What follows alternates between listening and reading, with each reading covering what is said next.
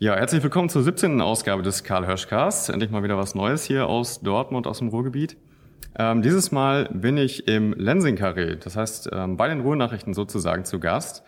Allerdings sitzt mir gegenüber Professor Katrin Löhr. Die hat nämlich das Projekt Funny Money gegründet und die möchte ich dazu heute mal interviewen. Hallo Katrin. Hallo Jonas. Ja, erzähl mal, was äh, hast du dir so überlegt äh, bei diesem Konzept, was macht deine Person eigentlich aus? Wie, wie kommt man auf so eine Idee? Ja, wie kommt man darauf? Ich äh, habe ja eine Professur für Finanzwirtschaft, das heißt, ich mache das beruflich, mich mit diesem Thema zu beschäftigen. Und ähm, ich habe mich in diesem Zuge auch mit dem Thema Altersvorsorge beschäftigt, was viele Leute ganz langweilig finden, aber wo auch viele wissen, dass das äh, sehr große Herausforderungen birgt und ähm, die Notwendigkeit privater Vorsorge eben sehr, sehr hoch ist und die Bereitschaft aber von Jahr zu Jahr sinkt. Und ähm, da habe ich festgestellt, dass das vor allen Dingen mit einem Faktor zusammenhängt, nämlich mit der mangelnden Finanzbildung. Und ähm, ich war 2010 in Singapur und habe da ähm, die Mentalität ein bisschen kennengelernt und die Leute, die Menschen in Singapur sind äh, der Finanzbildung sehr offen gegenüber eingestellt und fangen da auch schon im Kindesalter an. Und äh, so kam die Idee, das äh, doch auch mal in Deutschland anzustoßen. Aber grundsätzlich Funny Money, ähm, also Wissen zu vermitteln an jüngere Leute, das ist ja schon so eine ideelle Sache, oder? Oder verdienst du damit auch Geld dann? Also die Idee ist, ähm, ich möchte ganz gern äh, zuvor nochmal sagen, dass äh, das natürlich nicht nur ich bin, sondern da ist ein ganz tolles Team dabei. Und ähm, das Team besteht aus Studierenden und Absolventen der Fachhochschule Dortmund und ähm, oder vorrangig äh, von Studierenden und Absolventen der Fachhochschule Dortmund. Und ähm, natürlich ist es eine ideelle Sache. Wir haben uns aber von Anfang an überlegt, dass es ein Projekt sein soll, das nachhaltig ist. Also wir möchten gerne dieses, äh, diese gesellschaftliche Herausforderung der mangelnden Finanzbildung, gerade für, bei den jungen Leuten, mit einer unternehmerischen Idee, mit einem unternehmerischen Konzept angehen. Wir erhoffen uns dadurch ähm, eine Langfristigkeit. Wir möchten ein Produkt und eine Dienstleistung bieten, die einen bestimmten Wert hat, wo die Leute bereit sind, Geld zu bezahlen. Und das Wichtigste dabei ist aber, dass wir niemanden ausschließen möchten, sondern dass wir die Leute, die sich das nicht leisten können oder die Kinder, die aus sozial schwierigen Situationen kommen, denen möchten wir Freiplätze oder sehr stark reduzierte Plätze bieten. Und von daher möchten wir im Grunde die ganze Bandbreite abdecken und so auch verhindern, dass wir von ja, äh, Förderprojekten, Geldgebern abhängig sind und sobald die wegbrechen, ist das auch Projekt dann eben nicht mehr durchzuführen. Ähm, ihr habt euch aber wirklich ausgegründet, ne? Also ihr seid eine mhm. GmbH, die mhm. das Ganze organisiert. War mhm. das denn ein notwendiger Schritt, um jetzt diese Unabhängigkeit zu erreichen? Ist das nicht auch viel Verwaltungsaufwand? Ja, also wir sind eine kleine GmbH. Der Verwaltungsaufwand hält sich in Grenzen. Ähm, wir wollten da schon entsprechend eine ähm, Organisationsstruktur haben, die auch eine gewisse ähm, ja, Glaubwürdigkeit hat und auch ein, ja nicht an Privatpersonen hängt, sondern äh, es wurde jetzt eine juristische Person äh, mhm. gegründet. Und ähm, das war auch beabsichtigt, um eben auch das Unternehmerische ähm, Konzepte in den Vordergrund zu stellen, wobei man sagen muss, ähm, es gibt ja auch das Konzept des Social Entrepreneurships.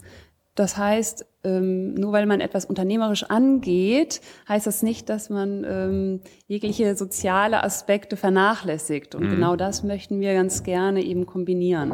Das heißt, Gewinnerzielungsabsicht durchaus, also irgendwann darf man damit Geld mhm. verdienen oder vielleicht auch jetzt schon, mhm. aber wichtig ist, dass die Inhalte eben bei den Teilnehmern ankommen. Genau, richtig. Also wir sind alle ja ähm, Ökonomen. Wir haben zwar auch ähm, Partner, die von der Uni Oldenburg zum Beispiel, ähm, vom Institut für Pädagogik, die sozusagen den pädagogischen ähm, Teil abdecken, aber letztendlich sind wir Ökonomen und möchten da auch ganz gern mit gutem Gewissen auch eine Gewinnerzielungsabsicht haben. Aber bei uns, uns ist es ganz groß geschrieben, dass wir auch diesen, ähm, dieses ideelle Ziel ähm, äh, verfolgen. Was macht denn das Konzept von Funny Money aus? Wofür steht überhaupt der Titel? Wo kommt das her?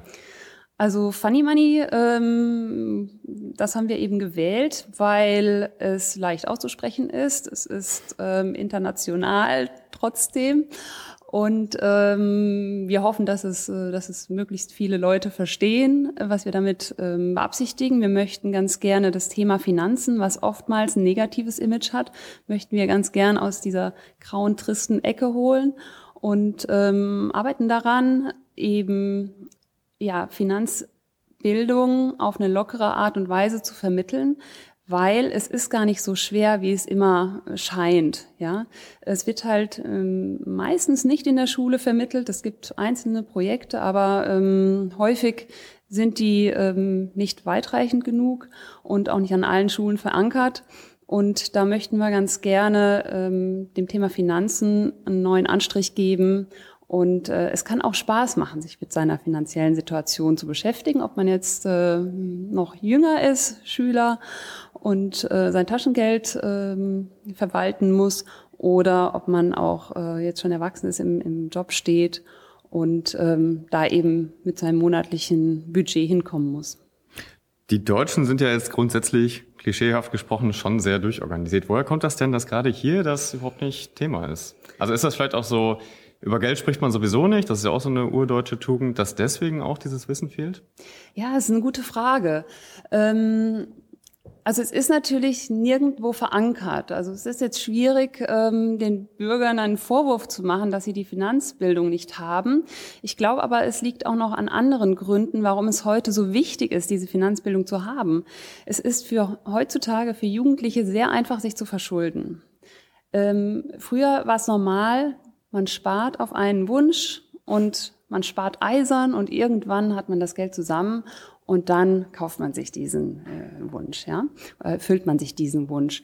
Heute kriegen die jungen Leute sehr einfach Dispo-Kredite. Ähm, 0% Finanzierung ist überall ein Thema, Handy für einen Euro. Und wenn den jungen Leuten nicht vermittelt wird, ähm, dass da auch eine gewisse Verschuldungsgefahr dahinter steht, ähm, ist natürlich die Gefahr groß, dass das äh, schnell schief geht und die finanzielle Schieflage eben sehr schnell dann eintritt. Wer ist denn eure Hauptzielgruppe? Ihr bietet das ja sowohl für jüngere Leute an als auch für junge Erwachsene und da steht auf der Website sogar bis 35. Mhm.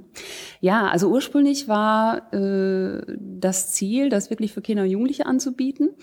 Dann haben wir aber gemerkt oder vor allen Dingen auch ähm, ja viele aus dem Team haben gesagt, also in meinem Bekanntenkreis ist da eigentlich auch Bedarf. Dann waren wir so bei Mitte 20. Dann haben wir letzten Herbst Testkurse gemacht ähm, und haben einfach mal so breit eingeladen. Und da waren dann halt auch welche so mit 30, 35, 40 dabei. Und da haben wir aber gemerkt, also so bis 35 haben die sich alle noch wohlgefühlt und ähm, sind da sozusagen gerne äh, bei den Funny Money Kursen ähm, gewesen. Wir haben eben auch Feedbackbögen ausgeteilt, um da ein bisschen ein Gefühl zu bekommen. Und ähm, ja, jenseits der 35 wenn es auch schwierig ist, zu verallgemeinern, ist aber oftmals ähm, dann die, die Nachfrage nach einem anderen Seminarstil gefragt. Mhm. Mhm. Wobei es wahrscheinlich schon sinnvoll wäre, für die doch nochmal nachzubessern oft, ne? Also mhm, das Wissen noch genau. aufzufrischen. Ja. Was sind das denn für Leute, die dann kommen? Also ist das so die Initiative der Eltern? Ich melde mal mein Kind an oder der Student, der merkt, es wird knapp. Wie kommen die Leute dann zu euch? Also bisher passiert noch sehr viel über persönliche Kontakte. Ja, ähm, weil das Thema ist eben ein Thema, wo man sich jetzt nicht schon lange drauf gefreut hat. Jetzt kann ich mich endlich mal mit Finanzen beschäftigen.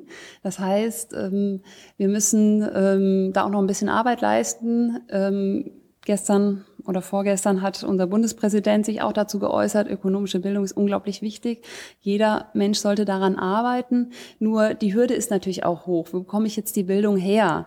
Ich ähm, bin es eigentlich gewohnt, auch als Erwachsener, die Finanzbildung von meiner Bank oder Versicherungsvermittler zu bekommen, der aber gleichzeitig auch das Ziel hat, etwas zu verkaufen. Mhm. Und deshalb ist da immer so ein, so ein schlechtes Gefühl dabei. Ne? Kann ich dem jetzt trauen? Ist das richtig so? Finanzkrise, gab es ein paar schwarze Schafe. Ja, es gibt da wirklich sicherlich auch Bankberater, die eine gute Arbeit leisten, aber der Kunde weiß es letztendlich nicht. Und ähm, da möchten wir natürlich auch unabhängig von Banken, Versicherungen und Finanzdienstleistern einfach ähm, ja eine Anlaufstelle bieten. Wir haben kein Interesse, irgendwas zu empfehlen auf Produktbasis. Ja, ähm, wir möchten einfach nur ähm, Grundlagen wissen und auch gerne Expertenwissen bei den Vertiefungskursen vermitteln. Das heißt, momentan kommen die Leute nicht direkt auf euch zu, sondern ihr holt noch viel Teilnehmer so mit es ins Boot aus dem Bekanntenkreis. Also es genau, ist Moment, schon schwierig für die Leute, da von sich aus einzusteigen, oder? Ja, genau. Also es ist auf jeden Fall ähm, im Moment noch viel durch eben ja persönliche ähm, Kontakte. Die muss man nicht unbedingt kennen, die Leute, aber wenn man mit denen über das Thema spricht, dann ist das auf jeden Fall äh, für die interessant und jeder sagt, ach ja, gut, ne, müsste ich mich auch mal mit beschäftigen. Ähm, wir haben auch bisher noch nicht so richtig viel Marketing und Vertrieb gemacht. Wir haben eine Webseite, wir haben eine Facebook-Seite, wir haben einige redaktionelle Beiträge in Zeitungen gehabt und haben da auch immer noch ähm, auch Interesse ähm, äh, dran, das zu machen. Von daher ähm, sind wir noch nicht so lange am Markt und ähm, freuen uns natürlich, wenn immer wieder Anfragen kommen und ähm, ja haben eben verschiedene Kurse in äh, derzeit in Köln, Düsseldorf und Dortmund. Die Standorte kommen zustande einfach, weil ihr aus NRW kommt selber, oder? Genau, ja. Und dann richtig. einfach drei große Städte rausgepickt. Genau, also es kommt noch dazu, ich, ich wohne in Köln, also habe da auch ein, ein gewisses Netzwerk. Ähm, klar, ich arbeite in Dortmund, viele vom Team arbeiten in Dortmund und äh, oder studieren in Dortmund und äh, wohnen in Dortmund oder Umgebung. Und äh, ja, Düsseldorf ist im Grunde dann sozusagen als dritte Stadt ähm, dazugekommen, wo wir gesagt haben, da starten wir einfach mal. Ne? Wir wollten irgendwo anfangen. Mhm. Merkt man da zwischen den Städten einen Unterschied? Ähm, wir haben noch ist ja bisher schwer zu sagen. Ne? Ja, genau. Aber, bisher ja. ist es ähm, schwer zu sagen. Also wir hatten jetzt so eine Runde. Also wie gesagt, wir hatten ähm, letzten Herbst einige Testkurse in, ähm, in Köln, Düsseldorf und Felbert hatten wir noch dabei und ähm, haben jetzt zu Beginn des Jahres erst sozusagen angefangen, die Kurse zu vermarkten. Von daher ist da noch nicht so ganz einfach zu sagen, ja, da gibt's Stereotypen für mhm. die einzelnen Städte. Mhm. Ja, aber auch mal interessant. Da muss man vielleicht nochmal mhm. nachhaken. Genau, ja. Ähm, jetzt haben wir schon gehört, der, der typische Deutsche, der hat irgendwie nicht so das ganz breite Wissen. Was weiß er denn genau nicht und was sollte er wissen, eurer Meinung nach? Mhm. Also ähm, die Sparquote in Deutschland ist ja gar nicht so schlecht. Das ist ja nicht das Problem. Ja, da gibt es ja durchaus Länder, die sie sind schlechter aufgestellt. Ähm, der große Haken ist wirklich gerade in der derzeitigen Niedrigzinsphase das Wissen über risikobehaftete Anlagen, also sprich Aktien. Und äh, da gibt es eben so die Karriere des typischen Anlegers, der jetzt nicht informiert ist und der nicht das notwendige Wissen hat, der ist möglicherweise mal eben durch die Telekom auf die Nase gefallen. Und wenn das nicht passiert ist, dann kam vielleicht die Dotcom-Blase, wo irgendwie ein, zwei Aktien ihn ähm, wirklich ins Minus gerissen haben. Und ähm, was wirklich nicht bekannt ist, ist, dass ich nicht mehr Tausende von Euro brauche, um wirklich solide zu investieren. Das geht wirklich mit kleinen Beträgen. Und das nächste, was ich wissen muss, ich brauche einen Mindestzeithorizont von zehn Jahren. Ja, ich kann, oder oft kommt dann die Frage, wie kann ich schnell reich werden? Es geht eher darum, äh, mit kleinen Beträgen anzufangen und äh, dann langfristig eben Vermögen aufzubauen. Und bitte nicht in ein, zwei, drei Aktien, sondern ganz breit diversifizieren und das geht halt heute auch sehr, sehr gut. Ja, ich habe Produkte, ETFs, sogenannte Exchange Traded Funds. Das sind Indexfonds. Ich investiere breit in den Markt und ich investiere regelmäßig. Ich versuche auch nicht Market Timing zu betreiben. Das heißt, äh, dass ich weiß, heute muss ich investieren und morgen verkaufen, sondern das Wichtige ist einfach, ich habe einen langen Zeithorizont, ich investiere ganz breit in ein Weltmarktportfolio und ich fange mit kleinen Beträgen an. Aber bitte auch nur dann, wenn ich eine eiserne Reserve habe, sprich, das ist Geld, was wirklich, wie gesagt, langfristig da zur Verfügung steht. Das heißt, ETFs sind wirklich fertige Programme sozusagen, Portfolios, die ich, wo ich mich einkaufen kann, wo ich mhm. sozusagen mein Erspartes monatlich einfließen mhm. lasse und dadurch dann eine sehr langfristige Strategie verfolge. Kann genau. man das so zusammenfassen? Genau, das kann man so zusammenfassen. Ähm, es gibt den Unterschied zwischen aktiv gemanagten Fonds und passiv gemanagten Fonds. Die aktiven Fondsmanager versuchen, den Markt zu schlagen.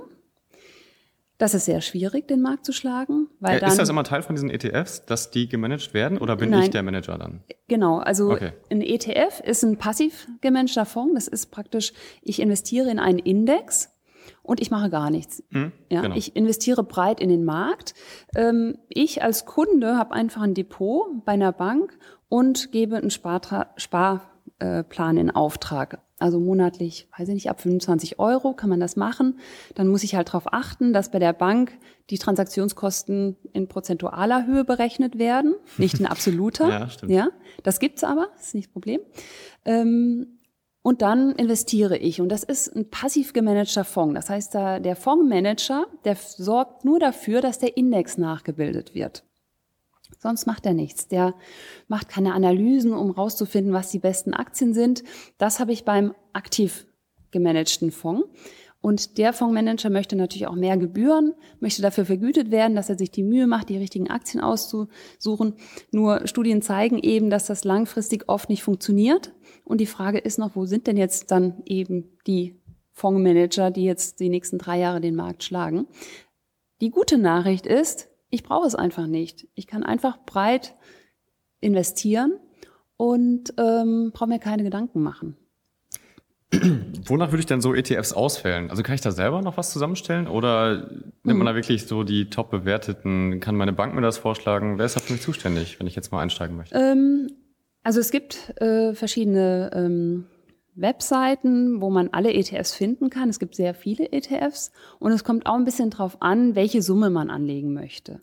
Also angenommen, wir bleiben bei diesen 25 Euro, dann ist es am einfachsten, ich nehme ein Weltmarktportfolio. Das heißt, es ist ein Weltmarktindex, zum Beispiel MSCI World. Ähm, und da brauche ich sonst nichts machen. Ich investiere 25 Prozent hier in dieses, ähm, in diesen ETF. Wenn ich jetzt 100, 150, 200 Euro habe, kann ich da schon ein bisschen anders aufteilen, wenn ich das möchte. Ich könnte in neuen Schwellenländer gehen, ich könnte in Anleihen gehen, ich könnte mir dann eigenes Portfolio zusammenstellen. Also ähm, ich kann es immer komplexer machen. Die wichtige Info ist nur, ich kann es auch ganz leicht oder ganz einfach halten. Mhm. Es, ich höre nämlich oftmals das Argument, es ich kann leider nicht in den Aktienmarkt ähm, investieren, weil ich habe keine Zeit, jeden Morgen die Zeitung zu lesen. ja, um zu gucken, welches Unternehmen muss ich jetzt kaufen oder verkaufen. Das ist ja fast schon ein Hochfrequenzhandel, dann, wenn man ja, genau, kauft genau. und verkauft. So, und das ist gar nicht notwendig, sondern ähm, gibt den, den, den äh, Spruch hin und her, taschenleer. Also wer jetzt ständig kauft, verkauft, ähm, der ist selten wirklich besser als der Markt, schon allein wegen der Transaktionskosten. Und äh, da ist wirklich die gute Nachricht, sich einmal hinsetzen, vielleicht Samstagnachmittag, mal wirklich, aber auch die gesamte Finanzsituation analysieren. Wo stehe ich denn? Wo will ich denn hin? Ähm, wie, sieht, wie sehen meine monatlichen Ein- und Ausgaben aus? Äh, fließt das Geld dahin, wo es hin soll? Oder muss ich vielleicht da mal ähm, das ein oder andere umstellen? Und dann ähm, kann ich äh, schauen, wie viel habe ich denn zur Verfügung, wenn ich eben meine eiserne Reserve auf jeden Fall ähm, auf der Bank habe um in den Markt zu investieren. Und dann muss ich im Grunde nur zweimal im Jahr, im Jahr nochmal äh, meine Strategie überprüfen. Hat sich meine private Situation verändert? Habe ich vielleicht Nachwuchs bekommen, ähm, umgezogen, fester Job oder Job weg? Ähm, dass man dann eben entsprechend die Strategie anpasst aber dann bitte nicht auf emotionaler Ebene, äh, wenn der Aktienmarkt mal wackelt, ja, äh, denn da sollte ich mich dann nicht stören lassen, weil das ist genau die ähm, die, die, die Strategie, dass ich nicht schaue, ob der Markt jetzt runtergeht oder ähm, nach oben entsprechend äh, sich entwickelt, das, dem schenke ich überhaupt keine Beachtung. Ich habe einen ganz langfristigen Horizont. Und selbst wenn wir jetzt manche sagen, der Aktienmarkt, der ist schon so hoch bewertet. Wenn ich mit kleinen Beträgen monatlich anspare, spielt das überhaupt keine Rolle, solange ich einen langen Zeithorizont habe. Ist das vielleicht auch so, dass die Deutschen einfach nicht dieses Gefühl für Risikoabschätzung haben? Ja, also es ist so, dass die Deutschen durchaus risikoavers sind und dass der Begriff Risiko durchaus negativ geprägt ist. obwohl man Risiko natürlich auch neutral betrachten kann, weil Risiko heißt eben die Abweichung eines erwarteten Ergebnisses und ich ähm, weiß einfach nicht, wo wird das landen und das so ist es im Grunde beim Aktienmarkt auch. Ja, es kann auch über meinen Erwartungen enden. Es kann aber auch unter meinen Erwartungen enden. Und im Grunde, ähm, wenn man jetzt verallgemeinern will, sieht man eben, dass in Deutschland viele ähm, Leute sagen, Hauptsache nichts verlieren. Mhm, genau. Also im Prinzip ist es eine 50-50-Chance. Entweder habe ich Glück gehabt oder Pech. So sieht's mhm. dann für den, für den Privatmann meistens aus. Ne? Mhm. Ähm, die, die Kursteilnehmer ähm, kriegen ja ein relativ großes Programm von euch mit. Also ihr macht mhm. ja, ich weiß nicht, als, als Punkte zum Beispiel Kassensturz, Geld sparen, investieren, mhm. ausgeben und sogar spenden. Ähm, wo hast du dann das Gefühl, dass die Leute am meisten mitnehmen und was geben die euch so an Feedback? Also ich habe das Gefühl, dass das Thema ähm, Investieren sehr, sehr interessiert aufgenommen wird. Wir haben aber bei unserem Funny Money Outlines Kurs, was so ein Einsteigerkurs ist in die Finanzwelt, absichtlich, absichtlich darauf geachtet, dass wir verschiedene Themen anreißen. Zum Beispiel, ich möchte nicht, dass die Leute das Wort Börse hören und dann eben ja, ne, Gier frisst Hirn, erstmal wieder schnell reich werden, ähm, dann das alles andere vergessen oder nicht buchen. Deshalb ist dieser Einsteigerkurs auch so designt, dass die, ich sag mal, das, das ähm, Grundwissen mit eiserner Reserve etc. auch mitbekommen. Weil das ist im Grunde die Grundvoraussetzung. Das ist oftmals auch nicht viel Arbeit. Das ist vielleicht nicht so ganz spannend, als wenn man jetzt denkt, oh, ich gehe jetzt an die Börse. Ist aber absolute Heraus äh, Voraussetzung. Ne? Mhm. Mhm. Ja, was sagen die Kursteilnehmer? Also kann man da schon irgendwie was raus ableiten, wo die den Bedarf haben? Also investieren also, ist scheinbar interessant, die mhm. anderen Punkte. Ähm, also so mit eiserner Reserve, das ist immer so Hälfte, Hälfte. Die einen wissen, wie viel man haben sollte. Ähm, so ein Richtwert sind so zwei bis drei Monatsgehälter, wobei das natürlich auch immer darauf ankommt, was ist man jetzt Beamter oder Freiberufler, wie ist der Familienstand und so weiter.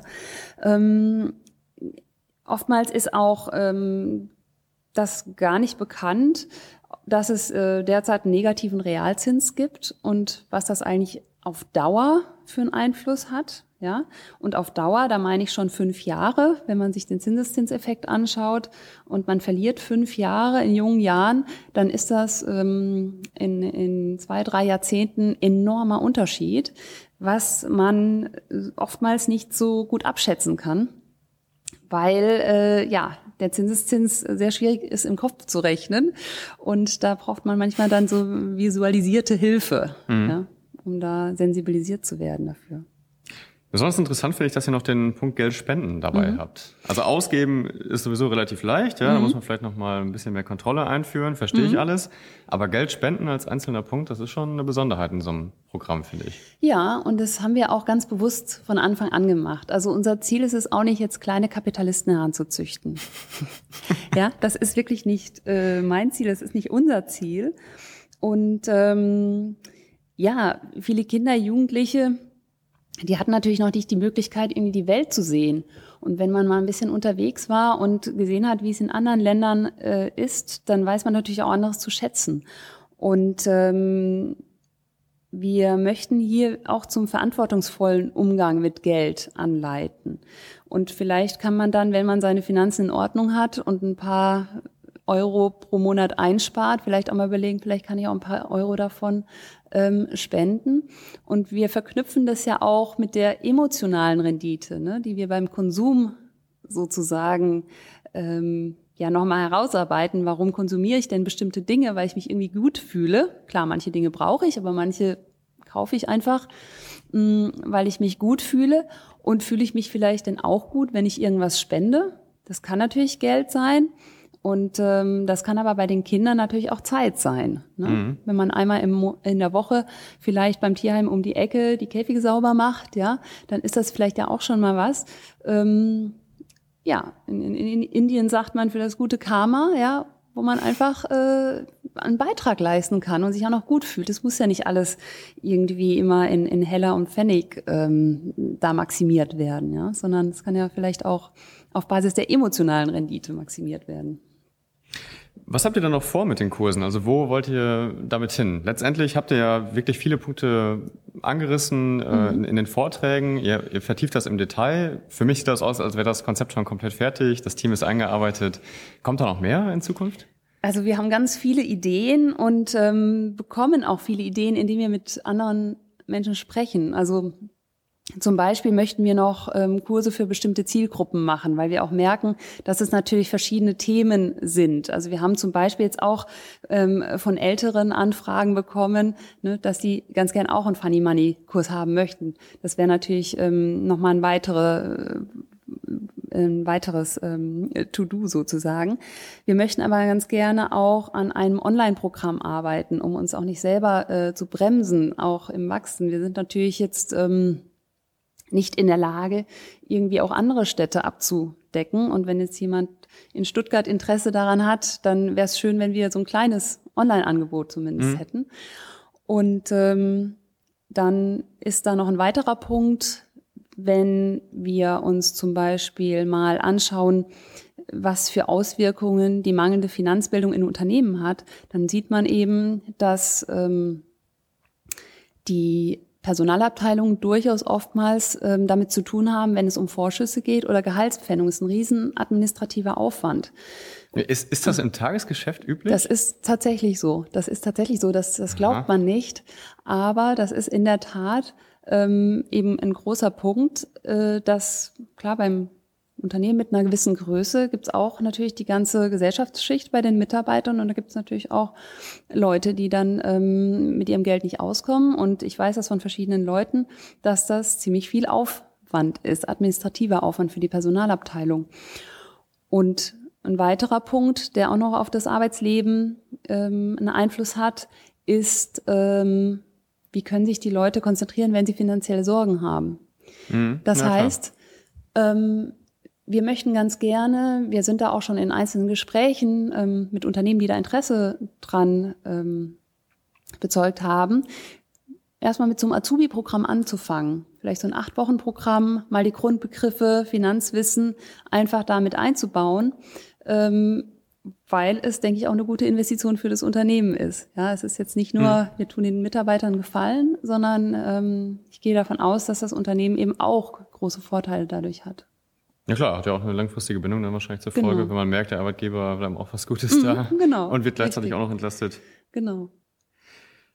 Ja, dann kommen wir vielleicht schon zu dem Punkt, ähm, was man dann jetzt so wirklich wissen sollte, was man beachten äh, kann und muss was ist denn jetzt wirklich das Rüstzeug, damit ich klarkomme? Also ein ganz interessantes Thema finde ich zum Beispiel äh, Versicherung, Altersvorsorge, mhm. das Problem von Überversicherung und so weiter. Was sind da die typischen Fehler? Womit kommen die Leute auf euch zu? Also, wenn ich noch mal einen Schritt davor anfangen kann, das Wichtigste ist wirklich, dass ich einen Überblick habe. Man soll es nicht glauben, aber viele Menschen sind natürlich auch eingespannt mit Arbeit, äh, Familie, sonstigen Verpflichtungen.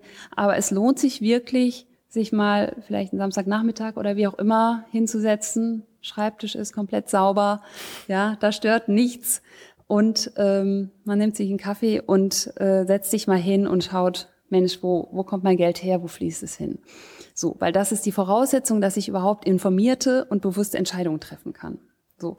Und dann ist natürlich die Frage, was ist, wenn dann mal was schief läuft? So, und da komme ich noch auf die eiserne Reserve zu sprechen. Das sollte auf jeden Fall, sollte man auf dem Schirm haben. Oder wenn ich jetzt ähm, Darlehen habe, die nicht irgendeinen finanzwirtschaftlichen Sinn haben, wie beispielsweise vielleicht bei fremdvermietenden Immobilien, ja, wenn das irgendwie Konsumentenkredite sind, dann sollte ich doch gucken, sind das wirklich Kredite, die ähm, finanziere ich das durch ein Dispo oder kann ich da vielleicht einen Rahmenkredit ablösen? Also sprich erstmal ähm, die Situation versuchen, auf solide Beine zu stellen. So, wenn ich dann meine ähm, eiserne Reserve habe und ich weiß, wo mein Geld herkommt und wo es hinfließt, dann sind Versicherungen natürlich ein großes Thema.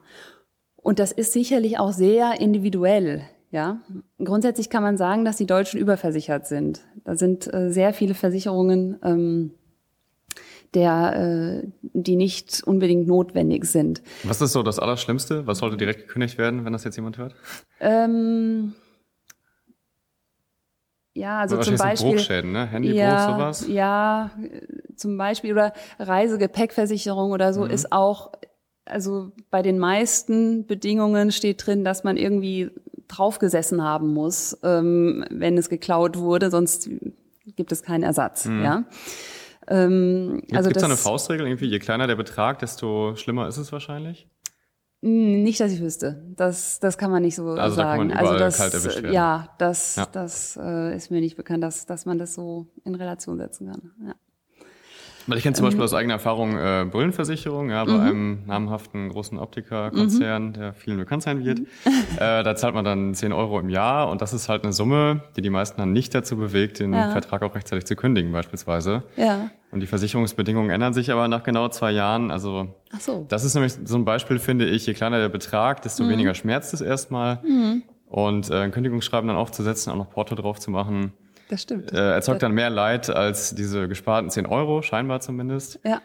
Ich finde, das ist bei mir immer so, so eine Ja, Merkhilfe, ja, ja, ein gutes Beispiel. so ja. auf die äh, kleinen Beträge erstmal zu achten. Mhm, das stimmt. Und wie gesagt, also wie, wie gerade auch gehört, ähm, da wo man nur mal eben Häkchen dazu macht, ne? also bei, bei Flügen, wo man dann noch Ja. was dazu angeboten bekommt, das ist wahrscheinlich auch oft Das ist oftmals, ähm, genau, nicht, ähm, nicht sinnvoll. Wobei es wirklich schwierig ist, das ver- zu allgemeinern. Was man relativ gut verallgemeinern kann, ist, jeder sollte eine Haftpflichtversicherung haben. Allerdings ist bei jungen Menschen oftmals möglich, dass die sich noch über die Eltern einfach mit in die Versicherung aufnehmen lassen können. Allerdings, wenn es dann ähm, ja ins eigene Berufsleben geht, spätestens sollte das mal, man das mal überprüfen, ob das noch passt. Ne? Berufsunfähigkeit ist auch eine ganz wichtige ähm, Versicherung. Ähm, da sollte man sich auch frühzeitig drum kümmern, weil je früher man sich drum kümmert, desto jünger ist man, desto weniger Krankheiten hatte man, muss man also auch angeben und ähm, desto günstiger ist dann der Tarif, ne? weil sehr viele Menschen ähm, berufsunfähig werden heutzutage. Das sind so die Versicherungen, die man braucht. Was sollte man streichen? Oder geht's da nur um einzelne Details in diesen Ähm, Also das Verträgen? war jetzt so für die Zielgruppe junge Leute. Ne? Natürlich brauchen Rentner jetzt keine Berufsunfähigkeitsversicherung mehr, das ist klar. Ähm, wir haben da so eine, so eine ähm, Tabelle aufgeführt oder aufgelistet, die eben so die verschiedenen Zielgruppen ähm, äh, darstellt und ja, wo man sehen kann, ähm, was so für wen ähm, in Ordnung ist. Natürlich, wenn jetzt eine Familie mit Kindern äh, da ist, dann ähm, könnte eine Risikolebensversicherung durchaus Sinn machen, ja, um eben die Absicherung zu leisten, während es als Single, Single eben überhaupt gar keinen Sinn macht. Ne? Ja, was sind sonst typische Fehler? Also abgesehen von Versicherungen, wenn ich eben äh, falsch investiere, haben wir auch schon gehört, wenn ich da irgendwie Mhm. Risiken falsch einschätze, wo kann ich noch typischerweise große Fehler machen, wenn es Also- um Geld geht? Die Schlüsselfrage, die sich viele Leute stellen, wenn es um Thema, um das Thema Investieren geht, ist, kann ich mir risikobehaftete Lei- ähm, Anlagen leisten? So, also Anlagen, wo eben Risiko drin ist. Meiner Meinung nach ist das die falsche Frage, die man sich stellt. Heutzutage müssen sich zumindest die, die jungen Menschen, die jetzt keine Millionenerben sind und noch ein bisschen was aufbauen müssen, müssen sich die Frage stellen, kann ich mir risikolose Anlagen leisten? Weil wir einen negativen Realzins haben. Das heißt, die Inflationsrate liegt über dem risikolosen Zins. Das heißt, ich spare mich arm. Ja, früher war es so, ich habe gespart, ich habe somit Konsumverzichte geübt und ich wurde damit belohnt, dass ich mir ein paar Jahre später dann mehr kaufen konnte. Heute ist es der Gegenteil, ist das Gegenteil der Fall. Ja? Ich übe Konsumverzicht, ich spare, ich kriege einen Zins, den, der noch nicht mal die Inflationsrate deckt. Das heißt, ich kann mir ein Jahr später nicht mehr das gleiche kaufen wie heute, obwohl ich gespart habe. So, das schmerzt. Und ähm, da ist eben die Frage, bei der eisernen Reserve werde ich da wohl ne, in den sauren Apfel beißen müssen. Da ist mir die Flexibilität das wert, ja, dass das Geld da ist, wenn ich es denn brauche, wenn was Unvorhergesehenes passiert. Aber auf lange Sicht ähm, ist das ein Fehler, wenn man es mal so sagt. Ähm, also wenn man sich die falschen Fragen stellt und vielleicht auch die falschen Antworten dann gibt. Ähm, der, das ist ein Fehler in sechsstelliger Höhe, ja, in zwei, drei Jahrzehnten. Das ist enorm. mhm. auch Zinseszins, weil was ist denn, wenn ich einen negativen Realzins habe? Zinseszins im positiven Sinne wissen wir, es hat einen enormen Effekt. Im negativen Sinne ist es genau das Gegenteil. Ne? Ja, eigentlich klar, ne? aber ja. Muss es sich verdeutlichen. Ja. Aber vielleicht kann ich noch auf ähm, eine Frage eingehen, die ich eben schon mal angesprochen hatte, nämlich die Frage, wie werde ich schnell reich? Mhm. Und ja, jetzt alle gut zuhören. Genau, da möchte ich ganz gern Gottfried Heller zitieren. Das ist ein Vermögensverwalter hier in Deutschland, sehr erfolgreicher und äh, hat früher mit äh, Costolani zusammengearbeitet. Und äh, der hat gesagt, er kann nicht sagen, wie man schnell reich wird, aber er wüsste, wie man schnell arm wird, nämlich indem man versucht, schnell reich zu werden. Mhm, ja, ist gut. Und das äh, muss man sich vielleicht dann mal vor Augen halten. Früh anfangen mit kleinen Beträgen. Wie gesagt, da gibt es die Möglichkeit. Und ähm, diszipliniert sein und dann seine Strategie ver äh, verfolgen und dann kann man mit kleinen Beträgen wirklich ein ansehnliches Vermögen aufbauen. Ja, das sind eigentlich die perfekten Schlussworte, ne? Ja, ja gibt's hier noch was hinzuzufügen oder ist noch irgendwie ja, also was vielleicht mir am, äh, persönlich am Herzen liegt, äh, wie gesagt, ich, ich ähm, liebe es, Dinge zu optimieren und äh, natürlich auch ähm, Finanzen zu optimieren. Aber man sollte es nicht unterschätzen, was es einem auch gibt, wenn man auch abgibt. Und da sollte man dann vielleicht nicht auf den Cent schauen. Man sollte vorher auf den Cent schauen, wenn man seine Finanzsituation analysiert und optimiert. Und wenn man dann vielleicht was abgeben kann, wo auch immer, dann äh, kann man doch vielleicht guten Gewissens vielleicht seinen Beitrag leisten und ähm, auch noch ein gutes Gefühl dabei haben. Ja, perfekt. Ich würde sagen, dann haben wir es gut zusammengefasst hier. Danke fürs gut. Gespräch, Katrin Löhr. Ja, danke schön. Genau, und äh, bis zum nächsten Mal. Ja, Ciao. Danke, tschüss.